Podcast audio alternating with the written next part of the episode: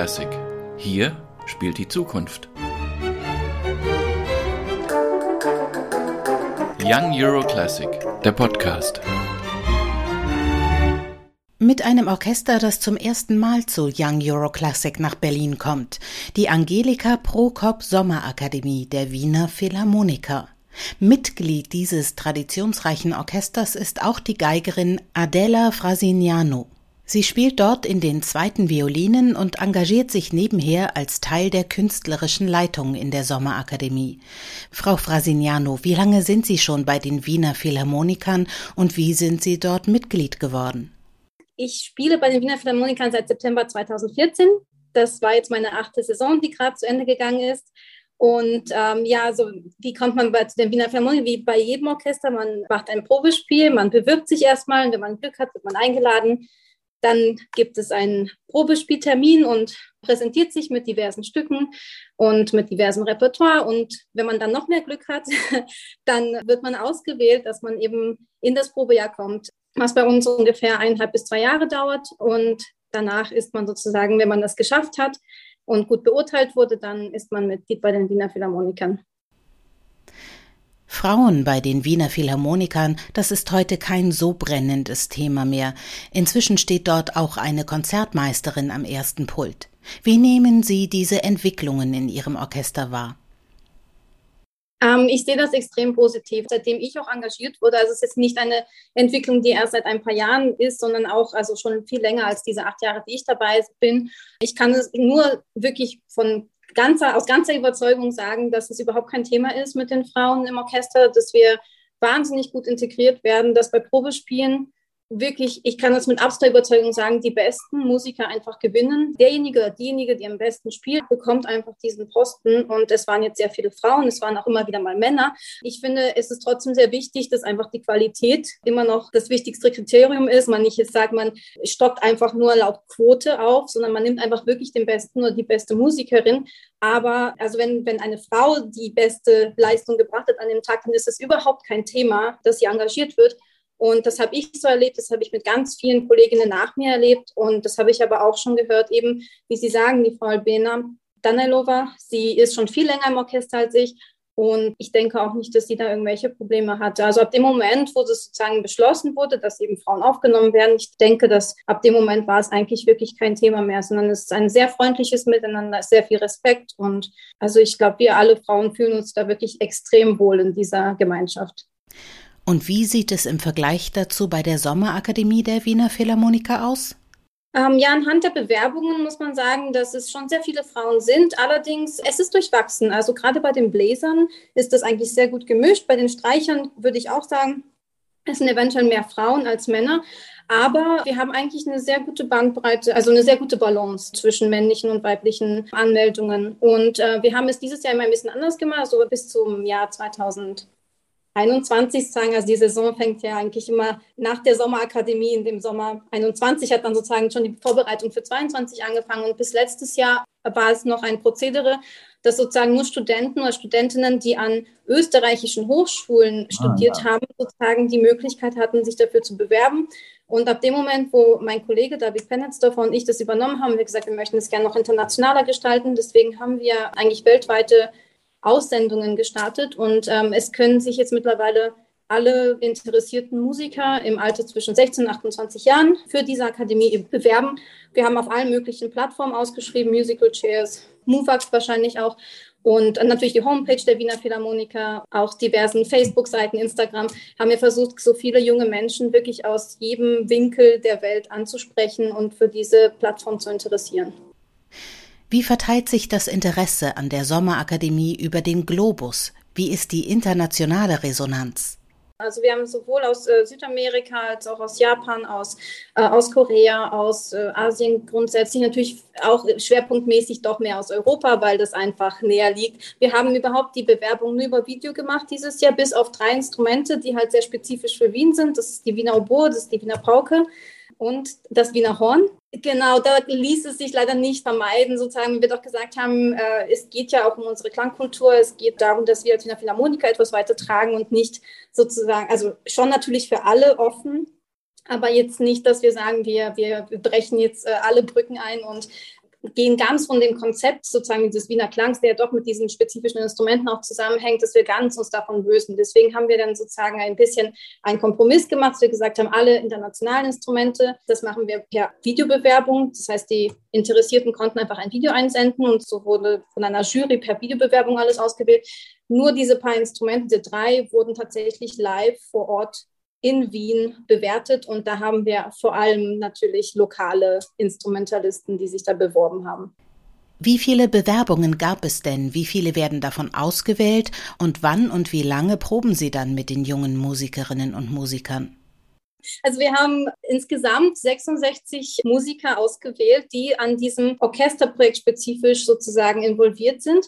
Die Sommerakademie besteht natürlich, das, das ist viel größer. Die gesamte Sommerakademie besteht aus vielen verschiedenen Aktivitäten. Dazu gehört die Bühnenmusikübernahme äh, sozusagen bei den Salzburger Festspielen. Also alles, was sich auf der Bühne bei den Opern, die wir als Wiener Philharmoniker spielen, auf der Bühne abspielt, das übernehmen die Akademisten. Gleichzeitig haben wir so einen Kammermusikkurs integriert in diese, es sind sechs Wochen an Kursgeschehen, die stattfinden.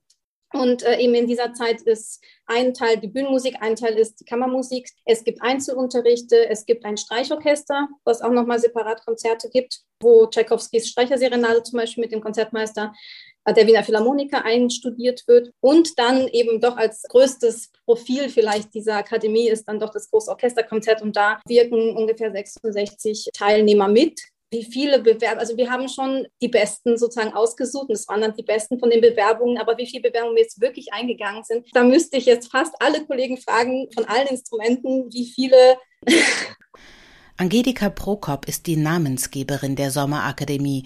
Man liest, dass sie als Chefin der Klassenlotterie Prokop in Wien eine stadtbekannte Persönlichkeit war, mit einem besonderen Herz für die schönen Künste, und dass sie 1999 noch zu Lebzeiten die Stiftung gründete. Wie sind denn Stiftung und Sommerakademie heute verbunden? Wie sieht die Zusammenarbeit aus? Also die Frau Prokop war anscheinend in sehr enger Verbindung mit dem Orchester. Sie war sehr kulturliebhabend und wollte sich eben gerade auch für die jungen Menschen engagieren und für die Zukunft des Orchesters engagieren und hat deswegen mit dieser Stiftung, die sie gegründet hat, schon seitdem weiß ich nicht, diese Jugendprojekte überhaupt ins Leben gerufen wurden, hat sie das sehr stark gefördert.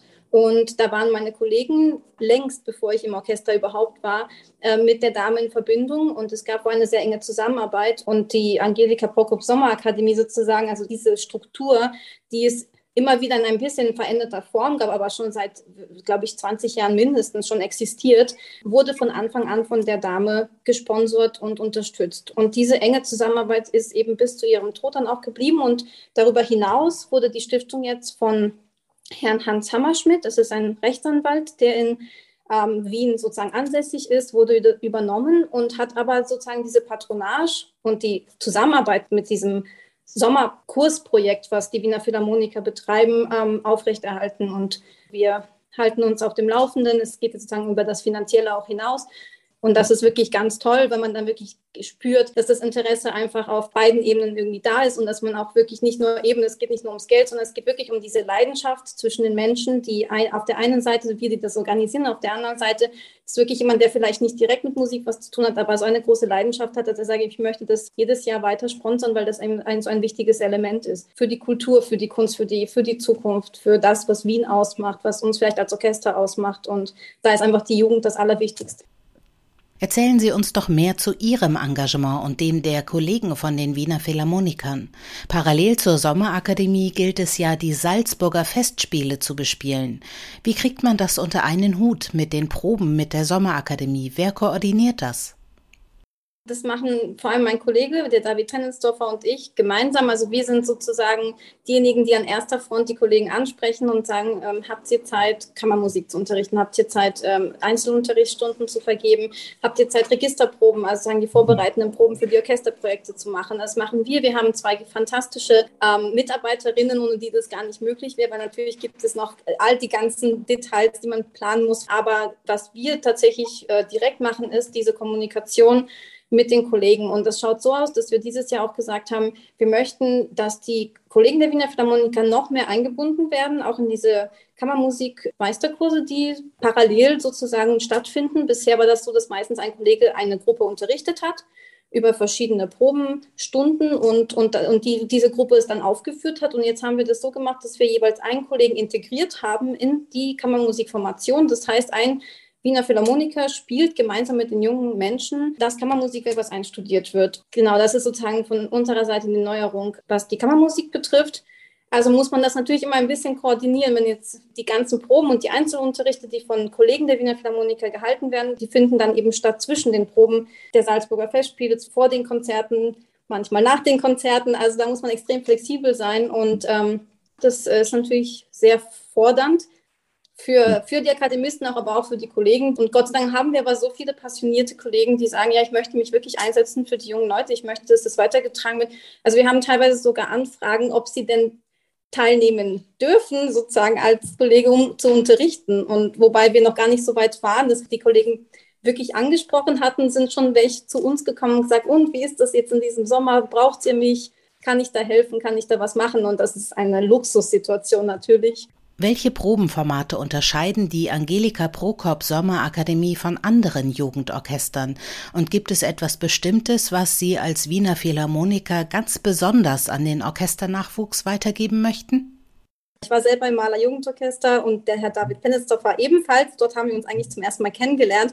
Also das hat schon auch ein bisschen eine übergeordnete irgendwie ja, Verbindung. Das war eine fantastische Zeit und sicher sind wir auch davon irgendwie geprägt und versuchen, dass die guten Erfahrungen mit einfließen zu lassen in das, was wir hier organisieren. Weil ich glaube, der entscheidende Unterschied ist tatsächlich, dass wir diese vielfältige Bandbreite an äh, verschiedenen, wie soll ich sagen, die jungen Menschen, dadurch, dass sie in der Kammermusik mit den Kollegen zusammenarbeiten, sowohl Unterricht, Einzelunterricht auch bekommen, als auch dann eben Streichorchester in einer kleineren Formation. Das betrifft natürlich nur die Streicher, aber die Bläser zum Beispiel auch die Bühnenmusik einüben. Das sind so viele verschiedene Formen, die wir anbieten, bis es überhaupt dazu kommt, zu diesem großen Orchesterprojekt. Also wir sind davon überzeugt, dass das alles schon prägend wirkt. Durch die enge Zusammenarbeit als Einzelperson, als kleine Gruppe, als etwas größere Gruppe und dann als großes Orchester, das ist für uns so ein Aufbau. Dass wenn man dann eigentlich zum Orchesterspiel kommt, dass man dann schon so viel Intus hat, so viel schon an Inspiration und auch an Verständnis vielleicht für eine musikalische Vorstellung hat,